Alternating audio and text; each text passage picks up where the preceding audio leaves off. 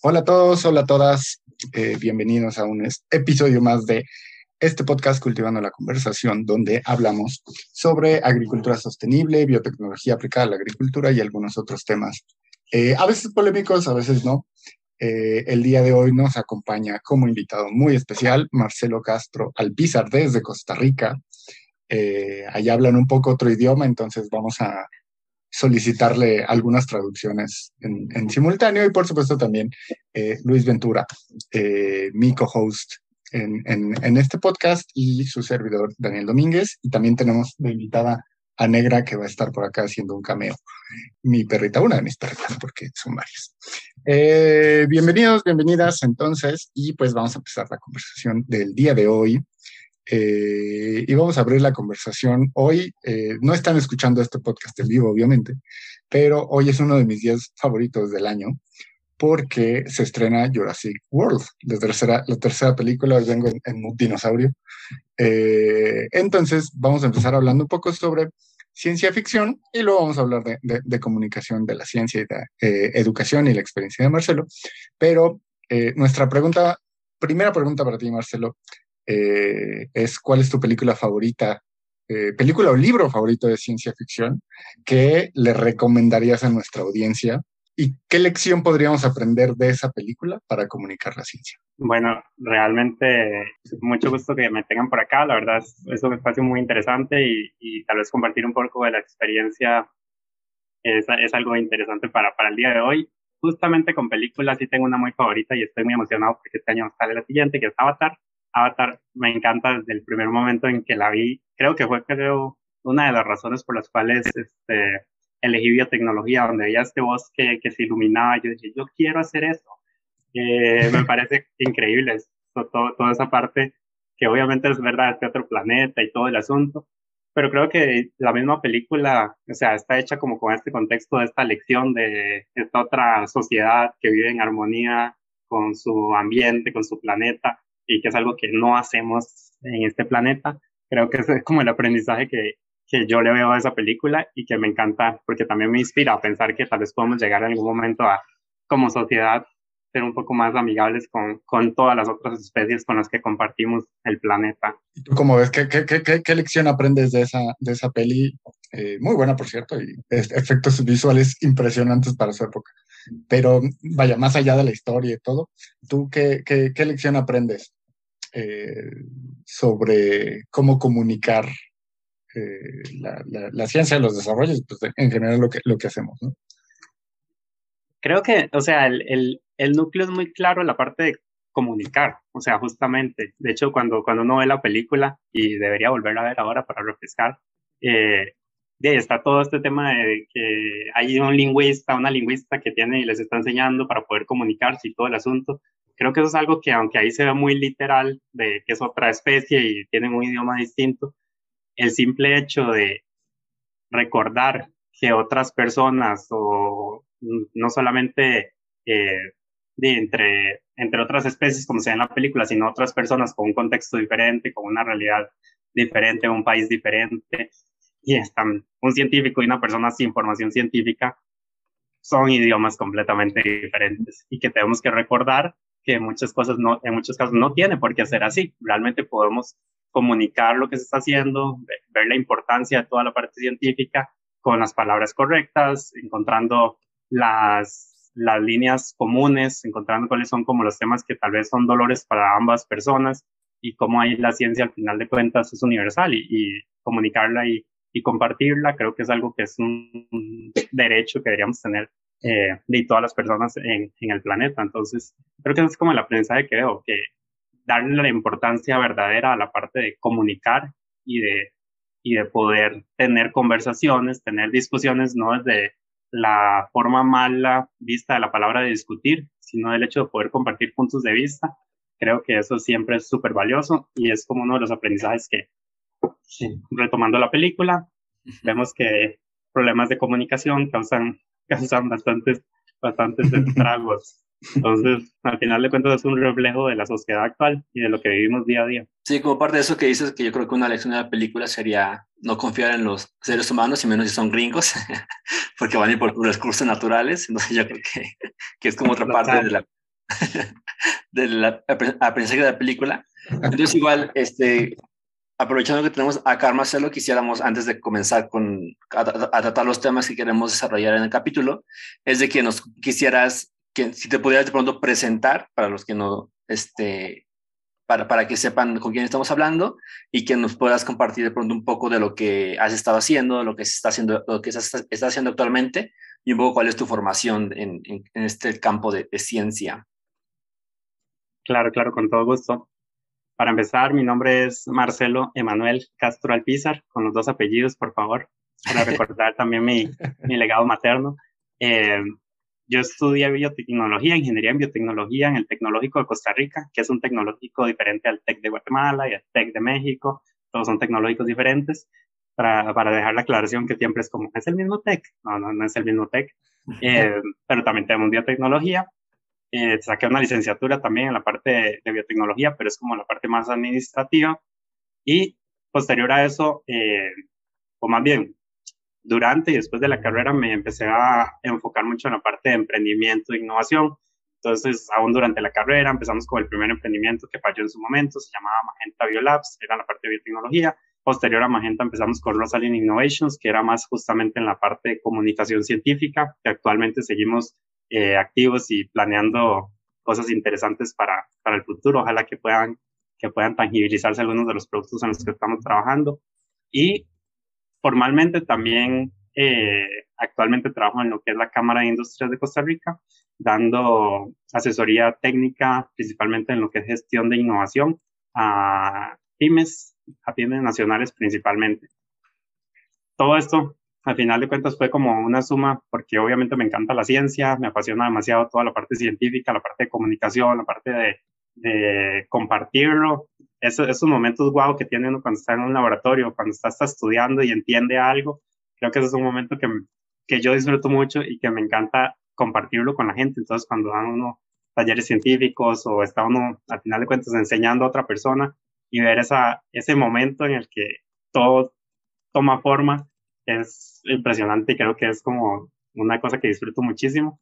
Pero también sumado a toda la parte de la formación científica, eh, últimamente estuve como llevando mucha capacitación en lo que es gestión de proyectos, propiedad intelectual tal vez un poquito, para, para apoyar también a empresas pequeñas y medianas en, en esas áreas. Y es algo que también me gusta mucho, al final de cuentas, tener esa, la innovación es como algo que ya todo el mundo dice, somos innovadores, todos innovamos, etcétera, pero realmente al final de cuentas, si vas como más al núcleo, la innovación es, es una forma de pensar, es una cultura que pones en la empresa, en tu trabajo y cómo, cómo encontrar soluciones al final de cuentas. Y bueno, pues la ciencia es innovación, o sea, lleva a la innovación más bien, eh, porque hay muchas cosas de ciencia que se transforman en, en cosas aplicadas, que es justo ese, esa conexión que me hace a mí estar, estar contento en la parte de gestión de innovación y gestión de proyectos y luego conectarlo con, con esa parte más científica y de, laboratorio, que ya hace años no estoy en un, en un, en un laboratorio, que no me pongo la, la gabacha o la bata de laboratorio, pero, pero me, sigue, me sigue encantando y me alegra cuando veo a, a los colegas también en, su laboratorio y compartiendo experimentos en historias de Instagram. Y no sabía que te llamabas Emanuel. Y eso que estuvimos ahí de gira un tiempo. y, y, algo de lo que comentas en la parte, o sea, de, de esa importancia de, de, de, la comunicación científica y de promover la parte de, las vocaciones científicas, yo creo que lo, de, los que estamos acá, que tenemos como esta formación en ciencia, tuvimos como ese momento que fue nuestro, como nuestro aha moment en el que dijimos, sí, o sea, queremos ciencia, queremos esta rama de la ciencia, queremos hacer esto, esto y, y esto. Y quizá, y, y, fue por, o sea, en mi caso fue por el, por el caso de una profesora de, preparatoria, y, y, que tuve como ciertas herramientas para poder llegar a la universidad y poder estudiar biología y después enfocarme como al área más enfocada de, de organismos genéticamente modificados y regulación y demás. Pero tú, tú cómo ves, y, y quizá un poco ya compartiendo la experiencia que has tenido con esos proyectos que nos comentas para comunicación y divulgación, ¿qué, qué, tan, qué tanto se hace este, la, la, promoción de vocaciones científicas en la región, quizá y Centroamérica, que es de la que puedas tener un poco más experiencia de, de mano a mano y, día a día, pero quizá un poco en general, ¿cómo lo ves en la región latinoamericana? O sea, ¿crees que, que se hacen buenas promociones y pones este, promoción a la vocación científica o, hace falta más y, qué hace falta en este caso, que tuvieras como este, eh, este mundo ideal donde pudieras hacer este,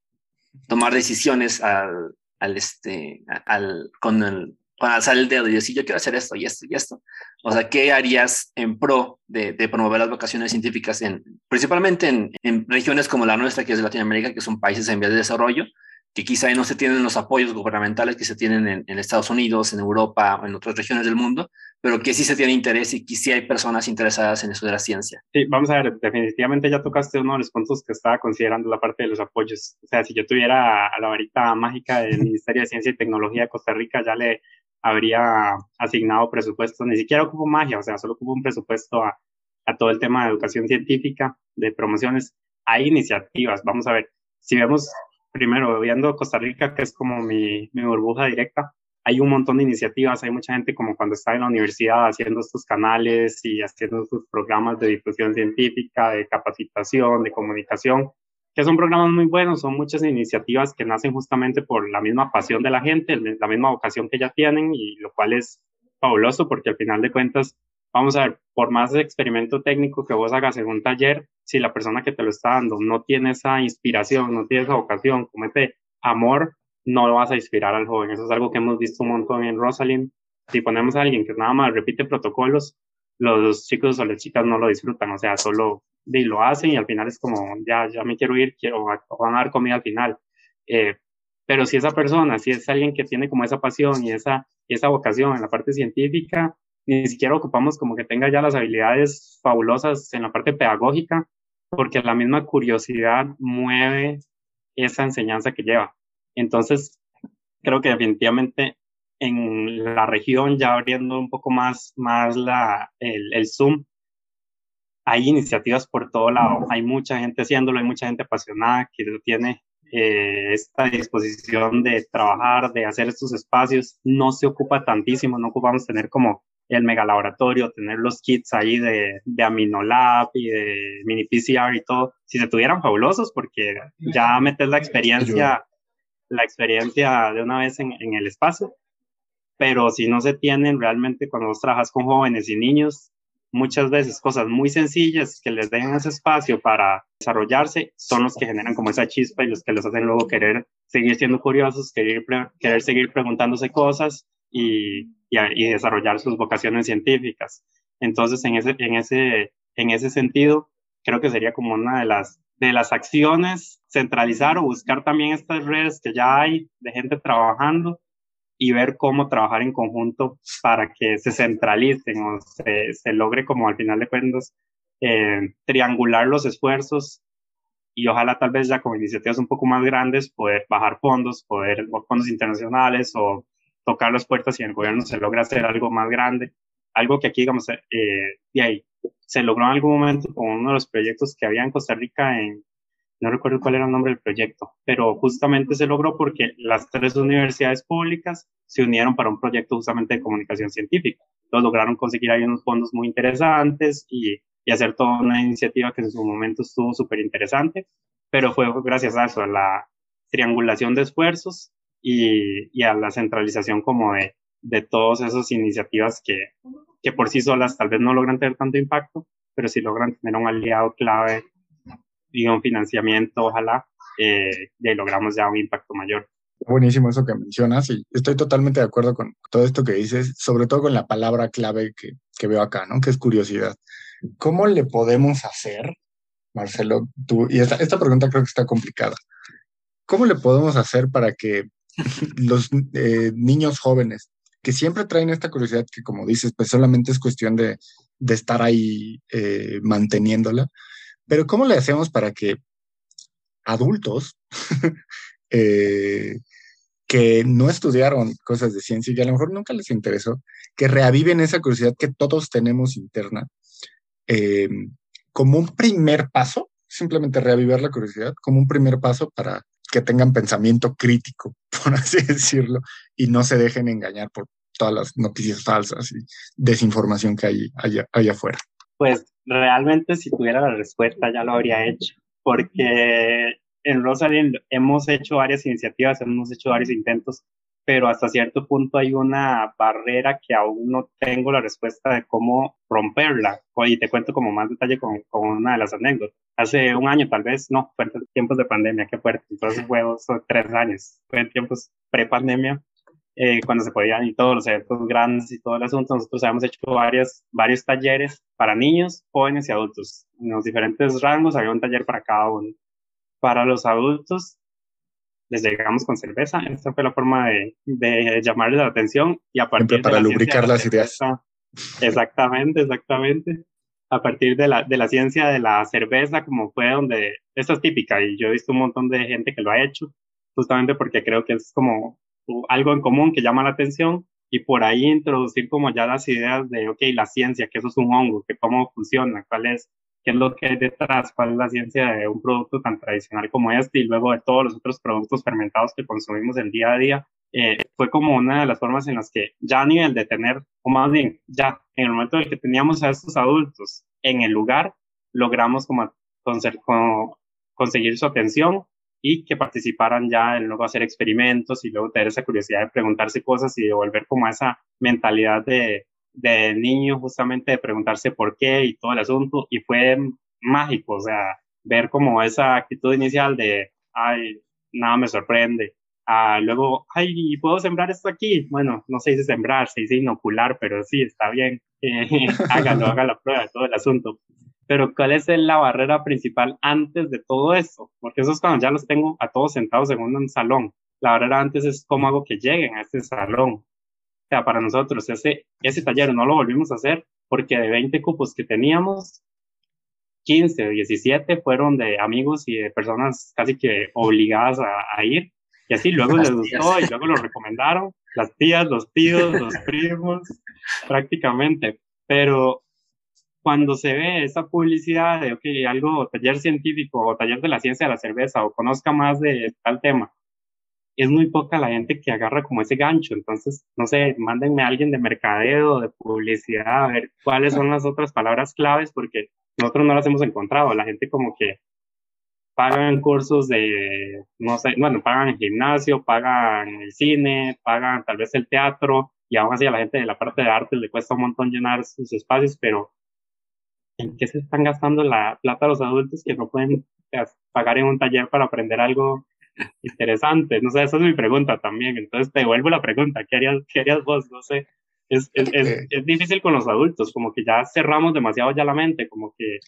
ya me bloqueo a aprender cosas nuevas. Creo que eso es como lo más, lo más retador. Yo, yo, yo creo que esa es, esa es la principal barrera, que la mayoría de los adultos están eh, o, o, incluyéndonos tal vez en, en, algunos aspectos, ¿no? No es que tengamos la mente abierta para todo. Eh, cerramos nuestras posibilidades eh, y tenemos mucha resistencia a abrirlas. Y creo que particularmente la ciencia, temas científicos áridos, que muchas veces, y, y, metiéndonos más en el tema biotecnología y agricultura, son temas que uno sabe que son polémicos. uno, eh, yo, yo, yo, creo que ha permeado tanto, llega a ser intimidante, ¿no? Eh, ¿tú, tú, tú, qué opinas sobre eso, Marcelo? ¿Qué has visto? Eh, no, sí, sí ya hablando más de, de biotech. En biotech particularmente creo que, que otro de los retos es justamente que muchos, nosotros adultos ya en este momento, que aceptar, ya somos adultos, muchos no tuvimos la posibilidad o no tuvimos la, el privilegio de tener un profesor de ciencias que estuviera apasionado. Y eso es algo que, bueno, no me lo invento yo, o sea, hay muchos, muchos eh, referencias al respecto de cómo un mentor en una, en una temprana afecta la educación y el interés hacia ciertos temas de los, de los estudiantes. Y nosotros, de hecho, en este taller de adultos, mucho de lo que escuchábamos era como, ay, ojalá mi profesor de ciencias de la escuela o del cole hubiera sido así. O, bueno, no les iba a llevar cerveza, claramente, pero que nos hubiera explicado así. O, ay, si en el cole a mí me hubieran enseñado la de estas placas, seguramente hubiera estudiado algo de científico, cuestiones así. Entonces ahí vemos, vemos esta parte de que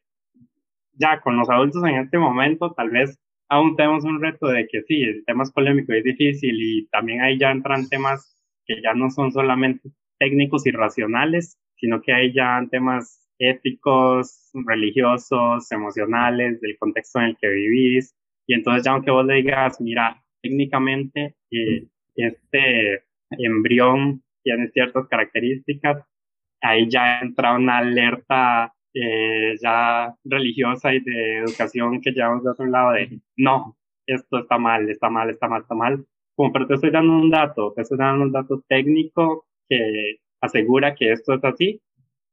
No, es que ya eso no es técnico, ya no es algo que vos discutís con razón, ahí es algo emocional. Y cuando es algo emocional, los datos no, no te van a ayudar a, a convencer a alguien de algo diferente. Entonces tenemos que empezar en este momento a trabajar en los pequeños para que sea una inversión a largo plazo. O sea, eso es como el primer reto. Y eso no solamente en temas científicos, o sea, eso en,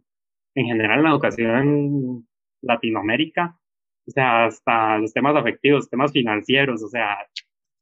eso, eso es una discusión que últimamente he tenido con varias, con varias personas y, y sí me, me apasiona y me frustra al mismo tiempo. Es como, ya sé cuál es la solución al problema. Trabajen estos chiquititos. Pero ¿qué pasa? Que los que los están educando, tengo que empezar por educarlos a ellos. Y ellos ya tienen estas barreras de que yo no le voy a enseñar eh, temas de clonación y de transgénicos a los chiquitos porque eso está malo. Entonces, aunque tu plan de estudios te lo diga, hay un montón de educadores, no sé si en todos los países, pero en Costa Rica pasa, que pasan ciertos temas muy por encimita para decir que los cumplieron,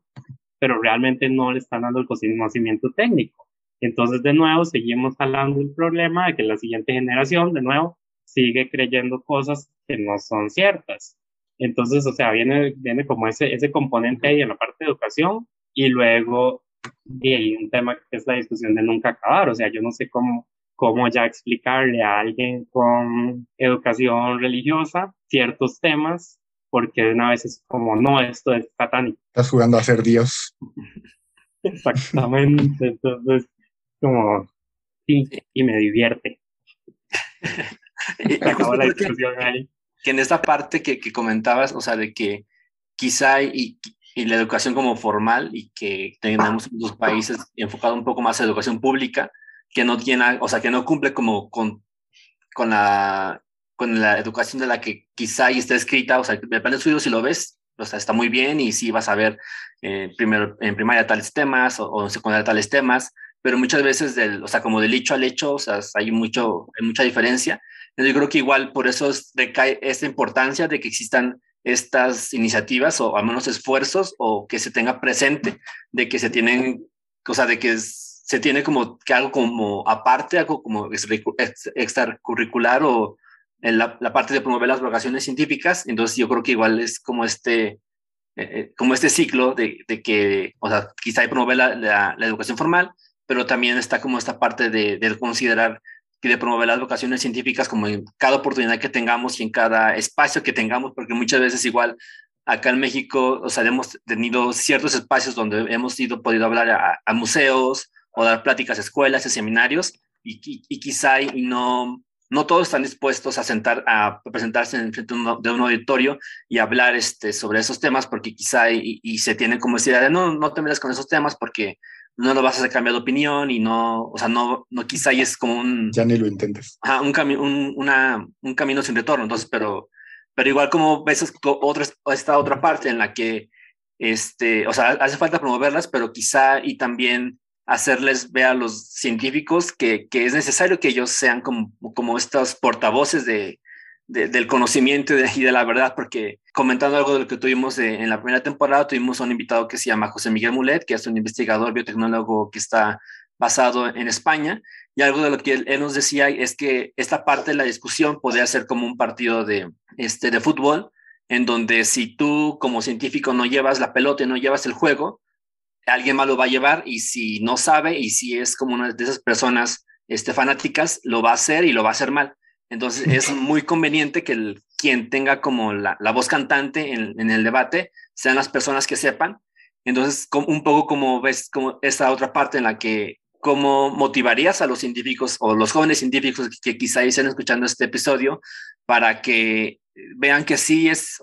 es importante hacer investigación, es importante quizá y, y como lo vean, este, como lo vean, este, trabajar en la academia y, y publicar papers y demás, pero también es importante que lo que hagan y lo que publiquen y lo que investiguen traten de hacer como este esfuerzo de que sobrepase como esta barrera de que es, o sea, plática y cafecito con sus colegas, sino que sea algo que lo puedan este, digerir para que lo platiquen con sus familias, para que lo platiquen con amigos, para que si hay oportunidad de algún evento que no sea científico, que lo puedan y lo, y lo difundan. O sea, como, ¿cuál crees que será como tu, tu mensaje para estos jóvenes científicos?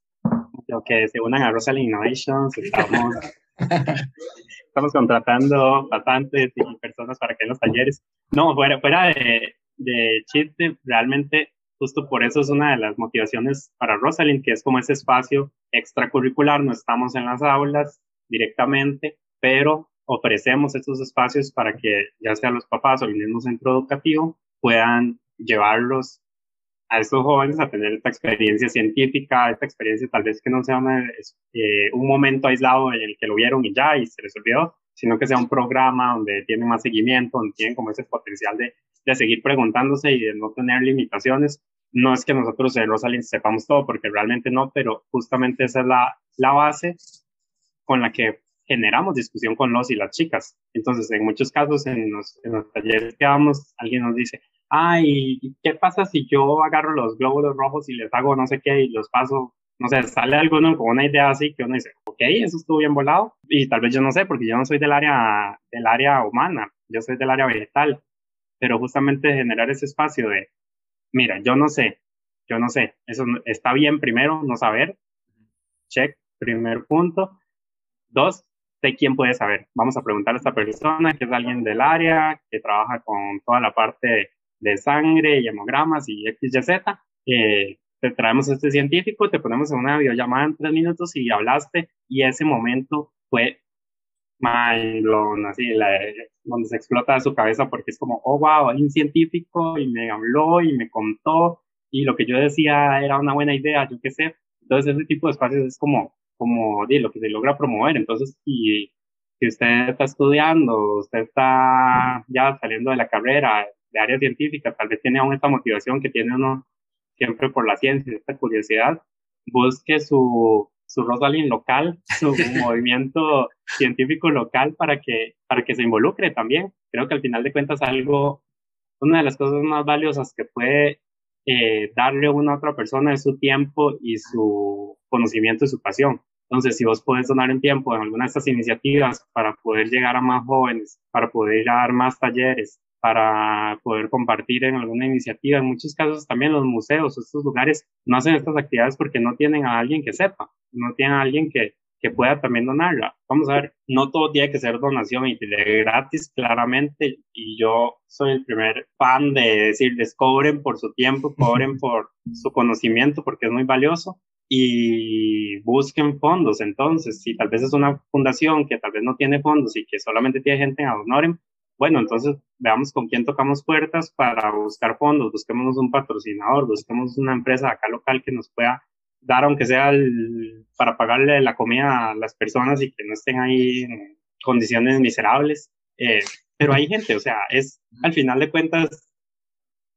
vamos a ver, no es fácil y creo que por eso es que no hay tantas iniciativas. No es para nada fácil andar buscando patrocinios, andar buscando a alguien que, que financie este tipo de espacios donde se conversan sus temas como, como el podcast eh, o los, donde se van, digamos, a, allá a hacer un espacio de laboratorio en una escuela, un museo, lo que fuera. No es, no es fácil conseguirlo, pero sí hay gente que lo, que lo está buscando y que lo quiere hacer. Y creo que cada vez es más popular. Entonces, o tal vez soy iluso de pensarlo, pero yo quiero pensarlo, de que cada vez hay más gente en empresas socialmente conscientes, socialmente responsables, que apoyan este tipo de iniciativas. Y llegarle a esa persona,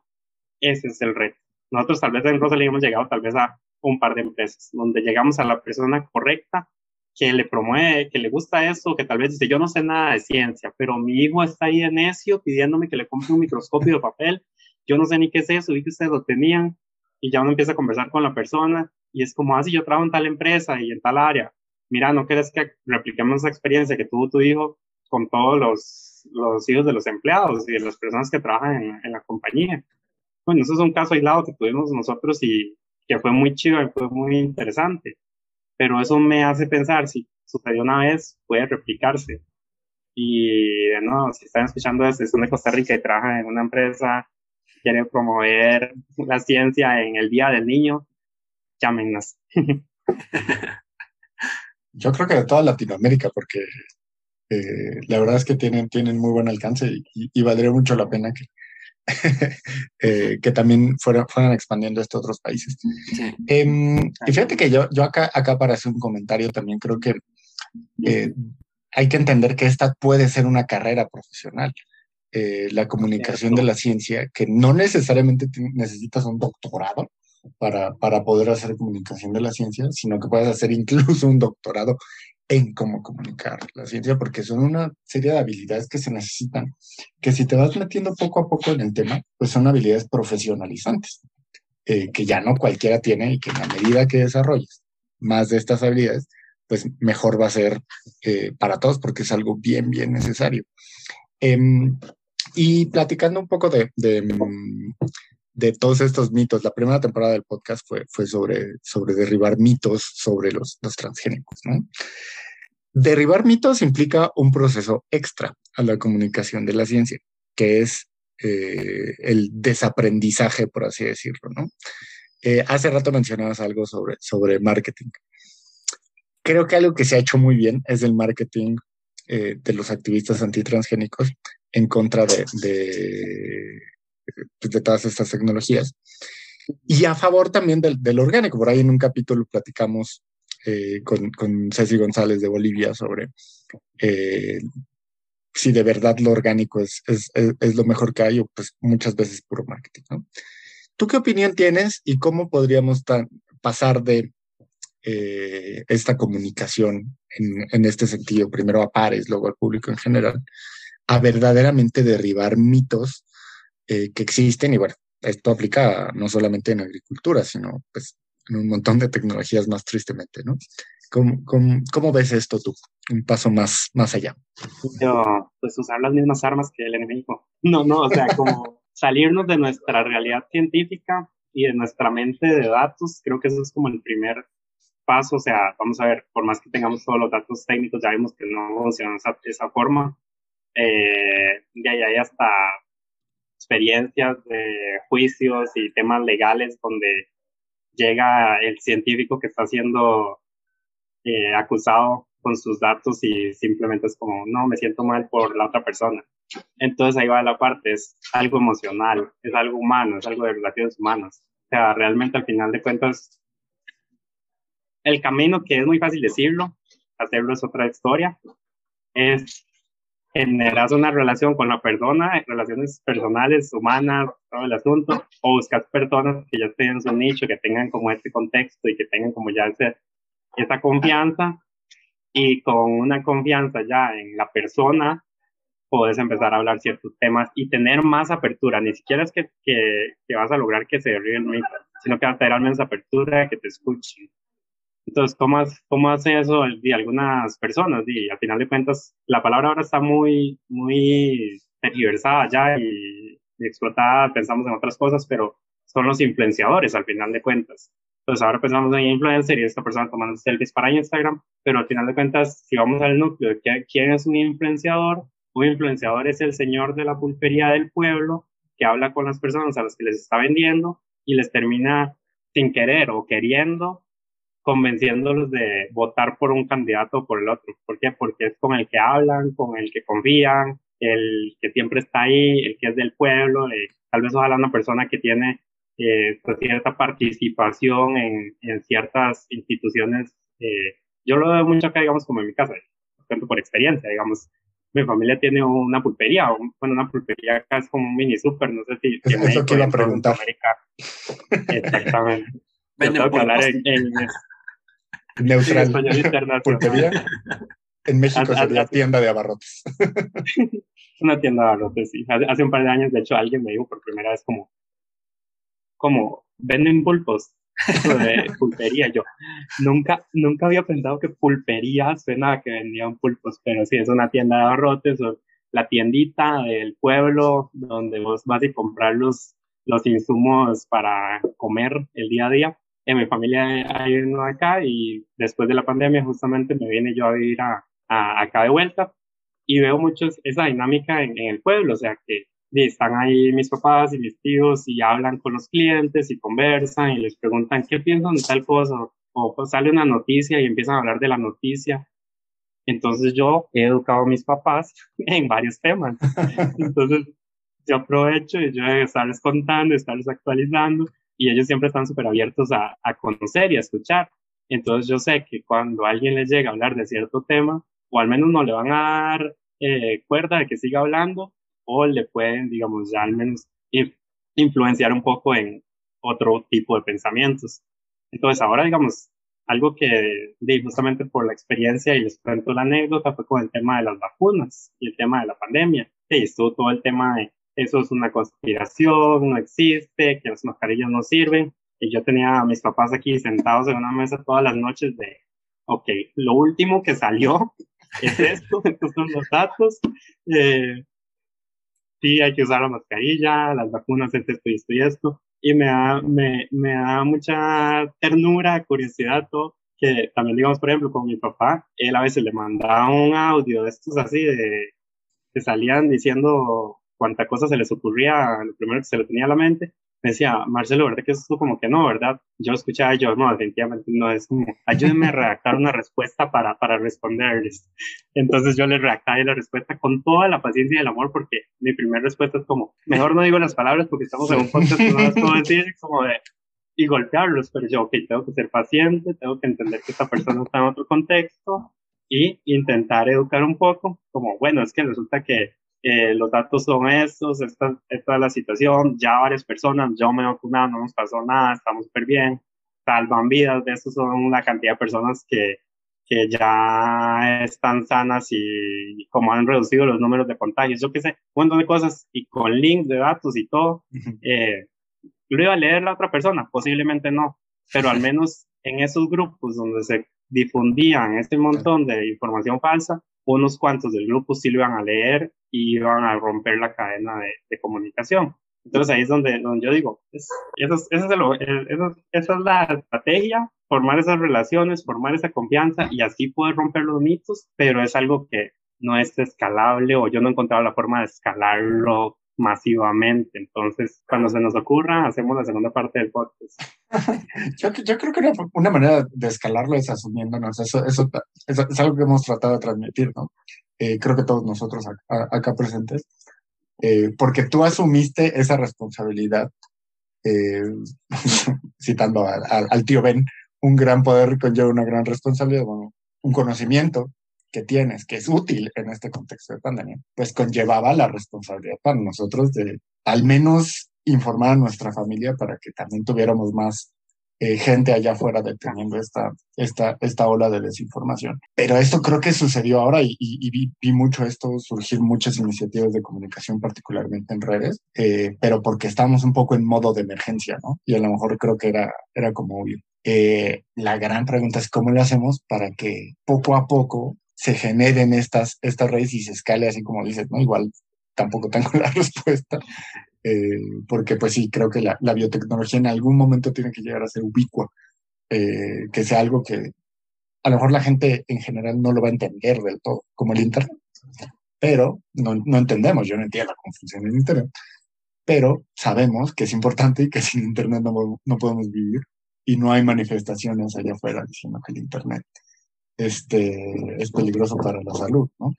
Cuando pues no hay, no, bueno. Para la salud mental, sí. Sí, es, como que estaba pensando varias cosas.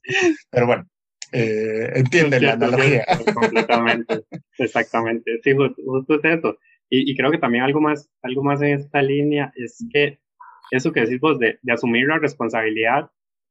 a todos los que estén escuchando, no se cansen. Yo sé que es cansado, pero no, no, no tienen la toalla. O sea, esto es algo de toda la vida, vamos a seguir toda la vida teniendo que votar mitos, teniendo que educar a nuestras familias, a las personas cercanas. Tal vez hay muchas personas cercanas, tal vez muchas personas cercanas, eh, tal vez no nos vayan a escuchar y eso y pasa. Pero digo, uno tiene que seguir haciendo el esfuerzo. Creo que ese conocimiento y ese y el impacto que sabe uno que puede generar, educar, no lo tenemos que perder y por más que nos queramos arrancar el pelo cuando vemos la nueva teoría conspirativa que sale y por más que vemos a la gente pegándose las cucharas en los brazos y todo, esas cosas que aún yo no, mi cerebro no logra procesar, pero de, todo eso genera al final de cuentas ruido, todo eso genera gente viendo, genera entretenimiento y tal vez de algún día lo que podemos lograr hacer es lograr irnos metiendo en los medios, en los medios que son populares, en los medios que son masivos y hablarle a la gente en medio de un partido de fútbol, no sé, sacarles un, anuncio de vacúnate, no sé, a ver si, si funciona, porque no sé cuál, cuál sea el canal para en serio llegar de, de una manera más coloquial tal vez a, a, la población y que efectivamente se tenga, se tenga un efecto. Creo que algo, nada más una, sin hacerlo muy largo, si no me equivoco, digamos, acá, acá en Costa Rica, durante la pandemia, eh, varios de los científicos, de los científicos que estaban apareciendo en tele y, y prácticamente todos los almuerzos los ponían para aclarar y educar y un poco todo el asunto. Eso estuvo súper bien. Algunos de ellos, de hecho, los llevaron como programas más, más, más informales, digamos así, de conversación y de comedia y cuestiones así.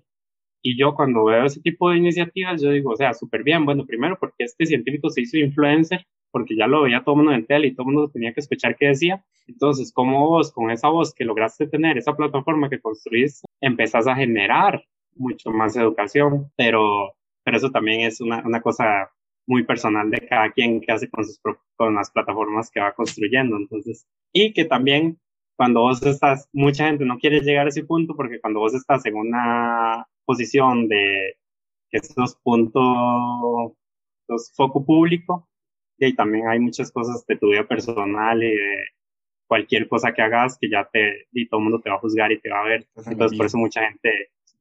es como, no, yo mejor me quedo aquí abajito y no, no me pongan en, en el reflector. Entonces es difícil. Bueno, yo creo que igual, por ejemplo, la parte de, de, de esparcir el conocimiento y, y, como de información en sí, yo creo que igual la hospital ha sido muy importante en la parte de, a menos saber identificar las fuentes, porque muchas veces en esta parte que fue lo de COVID y que salió lo del dióxido de cloro, siempre llegaron como cadenas y mis papás de es que un médico en Argentina dice esto, dice esto, que es como, o sea, no, o sea, que la, que la CDC, lo, lo, lo, la OMS los tiene callados, cosas así, y, y siempre o sea, siempre que, que le llegaba algo así a mis papás o a mis tíos, era de que, ajá, o sea, dice eso, pero ¿quién lo dice? O sea, y te puedes un poco más para atrás y te das cuenta de que sale de un blog de internet y que no tiene como los fundamentos, no, o sea, no tiene las fuentes, no tiene como el peso para ser este citado como, como una verdad absoluta. Yo creo que igual es, es como parte de, lo, de la chamba que, que tenemos, de sí, o sea, quizá hay un poco sí de compartir el conocimiento, pero igual compartir la forma en la que quizá filtramos la forma en que recibimos la información, que quizá nosotros tenemos como ya, estamos como preterminados a decir, o sea, si nos llega una información, ya estamos como pensando, ya, ya lo cuestionamos como de, de facto, de decir, o sea, ¿por qué lo dices? ¿Quién lo dice? ¿En qué te basas? Y yo creo que es, es algo igual muy importante que, que podríamos compartir. Y pues sí, está abierta, Marcelo, la invitación para que hagamos una segunda parte de, de esta conversación que, que, que, yo creo que, que podríamos sacar otro,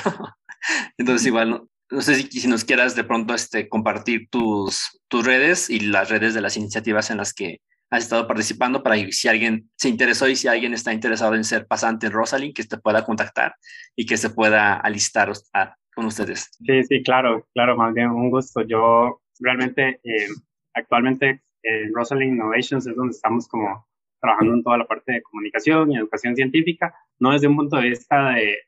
de, hacer material para difundir, sino de justamente sentarnos con los y las estudiantes y compartirles lo chido que es la parte de curiosidad, que igual nos pueden encontrar como en todas las redes como Rosalind Bios, Bios como de biotecnología. Entonces, Rosalind igual como el nombre de Rosalind Franklin. Entonces, Rosalind Bios en todas las redes, Facebook, Instagram, Twitter, ahí, ahí pueden comunicarse también con nosotros. Eh, igual en la página web de rosalindinnovations.com es así, rosleyinnovations.com. Igualmente también hay alguna de las otras iniciativas en las que también colaboro actualmente, que es de, The Bridge Biofoundry, que así como suena también nos puede encontrar como de puente, Bridge de puente, que justamente también esta iniciativa que está buscando como centralizarlos eh, o hacer este consorcio de laboratorios para, para generar espacios para emprendedores que quieran desarrollar o prototipar bionegocios. Entonces, eso estamos trabajando también acá en Centroamérica igual, a nivel personal, si quieren conversar, hablar, lo que fuera, yo, soy Marcelo Biotech en, en todas las redes, entonces ahí es de Facebook, Instagram, Medium, que hace días no, no comparto nada por ahí lo que escribo, pero, pero que también me gusta compartir un poquito de, de algunas de las experiencias, no solo en la parte científica, sino también en la parte de emprendimiento, de innovación, de hasta de crisis existencial, de carrera profesional. Creo que todos los científicos las, las pasamos en algún momento, por ahí hay más de una entrada. Entonces, para cualquier cosa y en lo que quieran colaborar, que sepan que también desde, desde mi persona como desde las instituciones también con las que colaboran en ese momento, siempre, siempre estamos dispuestos a hablar, a comunicarnos y a encontrar esos nuevos canales para, para generar impacto en, nuestros países. Totalmente, totalmente de acuerdo con, con, con esto y pues emociona bastante eh, ver todas estas iniciativas. Eh, y bueno, pues siempre, siempre, un gusto platicar, platicar con, contigo, Marcelo. Eh, Igual. Y más, esto, esto, lo estamos grabando en viernes en la tarde, entonces estamos ya como más eh, relajados y listos para, para descansar o perrear o lo que se nos ocurra y espero que, que también ustedes que, que, están escuchando estén en ese mismo eh, humor. Y bueno, con esto cerramos este, este capítulo. Ahí abierta la invitación entonces para platicar en cuanto se nos ocurra una buena idea sobre eh, cómo comunicar mejor la ciencia, particularmente la, biotecnología,